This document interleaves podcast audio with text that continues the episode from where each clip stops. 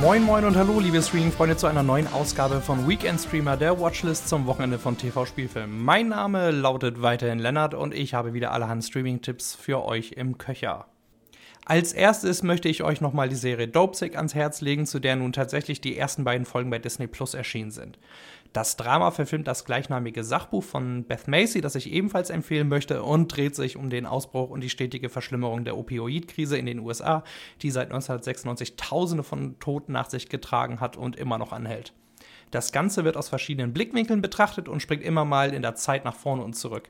Neben unter anderem Rosario Dawson als DEA-Agentin, Peter Sarsgaard als stellvertretender Staatsanwalt, Caitlin Dever als Oxycontin-Opfer und Michael Keaton als bemitleidenswerter Arzt einer kleinen Bergbaugemeinde sorgt vor allem Michael Stuhlbarg als Anti-Mensch Richard Sackler, der damalige skrupellose Leiter des Pharmakonzerns Purdue, für Gänsehaut. Natürlich ist die Serie ziemlich düster und zeitweise echt bedrückend, was für mich aber der perfekte Ton für so eine Thematik ist. Ich finde diese ganzen Hintergründe zur Opioidkrise ohnehin saumäßig interessant und würde jedem dazu raten, sich mit dem Thema vertraut zu machen. Ein guter Startpunkt dafür sind das Buch und die Serie Dopesick. Als weiterführende Literatur empfehle ich zudem das Sachbuch Empire of Pain über die Sackler-Dynastie von Ausnahmejournalist Patrick Redden Keefe. Sorry für den Cringe-Moment, aber ich drehe mal den Swag auf. Und zwar mit dem Apple-Sportdrama Swagger, das lose auf den Erfahrungen des NBA-Superstars Kevin Durant basiert.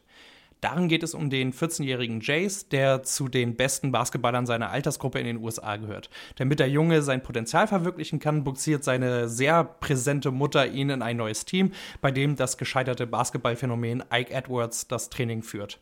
Sehr sympathisch und bodenständig gespielt von O'Shea Jackson Jr., dem Sohn von Rapper, Legende und Schauspieler Ice Cube. Die Serie schafft es meiner Ansicht nach sehr gut, die Zustände im Jugendbasketball in den USA aufzuzeigen, wo die unreifen Talente, Eltern und Trainer unter enormen Druck stehen. Etwas Gesellschaftskritik kommt dabei auch zur Sprache, wird aber manchmal etwas stiefmütterlich behandelt. Zu finden bei Apple TV Plus. Während der neueste Marvel-Film schon wieder im Kino angelaufen ist, können Disney Plus-Kunden nun das vorherige Abenteuer Shang-Chi and the Legend of the Ten Rings ohne Zusatzgebühren beim Streamingdienst anschauen. Der 25. MCU-Film dreht sich um den Kung-Fu-Meister Shang-Chi, der unter dem Pseudonym Sean in San Francisco abgetaucht ist und mit seiner besten Freundin Katie im Parkservice eines Hotels arbeitet. Plötzlich treten aber die Schergen seines tyrannischen Vaters Wenwu auf den Plan, um Shang-Chi mit seinem Dad zu vereinen. Der besitzt die legendären zehn Ringe, die dem Träger Superkräfte verleihen.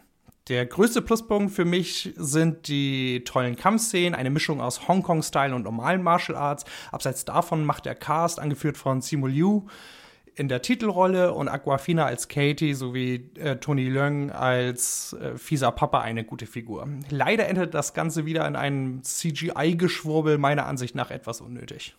Ebenfalls seit dieser Woche ohne Extrakosten bei Disney Plus verfügbar ist der Abenteuerfilm Jungle Cruise mit Wayne, The Rock Johnson und Emily Blunt. Letztere spielt eine Forscherin, die einen magischen Baum in Südamerika finden will, dessen Blüten als Wunderheilmittel dienen. Dort trifft sie auf den kackfrechen Skipper Frank, gespielt von The Rock, der ein Geheimnis mit sich trägt. Der Film basiert auf einer Disneyland-Attraktion und erinnert schon sehr an Abenteuerfilme wie Die Mumie oder Indiana Jones. Zwar werden wenige Überraschungen geboten und auch das Pacing ist nicht das allerbeste. Blunt und Johnson haben aber eine launige Chemie miteinander und ansonsten bekommt man eine Menge witzige und unterhaltsame Szenen geboten. Zudem ist Jesse Plemons als deutscher Marineoffizier während des Ersten Weltkriegs schon ziemlich unterhaltsam. Vor allem durch seinen blöden Akzent im Originalton. Ich sage nur Hallochen!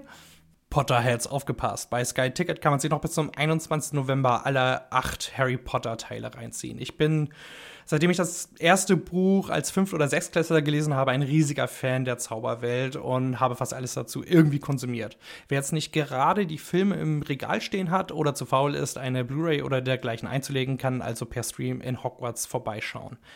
Wer kein Sky-Kunde ist, aber dafür bei Amazon, der muss sich bis zum 18. November gedulden. Denn dann erscheinen alle Harry Potter-Filmchen und der erste Spin-off-Teil Fantastische Tierwesen und wo sie zu finden sind, auch bei Prime Video. Für meinen Doku-Tipp gehe ich nochmal zu Disney Plus und möchte euch den Film Fauci empfehlen. Wie der Titel schon vermuten lässt, handelt der Film über den Virologen Dr. Anthony Fauci, der durch die Corona-Pandemie zu einer der wichtigsten und berühmtesten Experten der Welt geworden ist. Die Doku geht natürlich auf die Pandemie, die Anfeindungen von irgendwelchen Schwurbelidioten und das ganze Trump-Gedöns ein. Gleichzeitig wird aber auch ein Bogen zur AIDS-Krise geschlagen, bei der Fauci auch eine elementare Figur war. Wer aber bereits mit der Vita des Virologen vertraut war und in den letzten knapp zwei Jahren nicht im Koma gelegen hat, wird nicht viel Neues über seine Person erfahren. Dafür ist der Film aber ein gelungenes Porträt eines Helden der öffentlichen Gesundheit.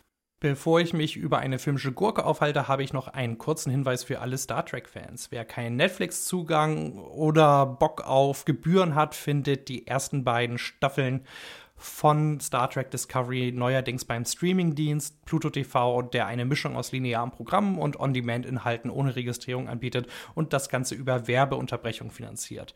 Durch diesen TV-ähnlichen Charakter spricht Pluto TV auch von einer Free-TV-Premiere, etwas cheeky, aber was soll's. Ich bin zwar kein großer Fan von Discovery und dem derzeitigen Star Trek nicht so wirklich Mastermind Alex Kurtzman. Wer die Serie aber mal sehen möchte, kann bei Pluto TV auf dem Star Trek-Kanal mal reinschauen.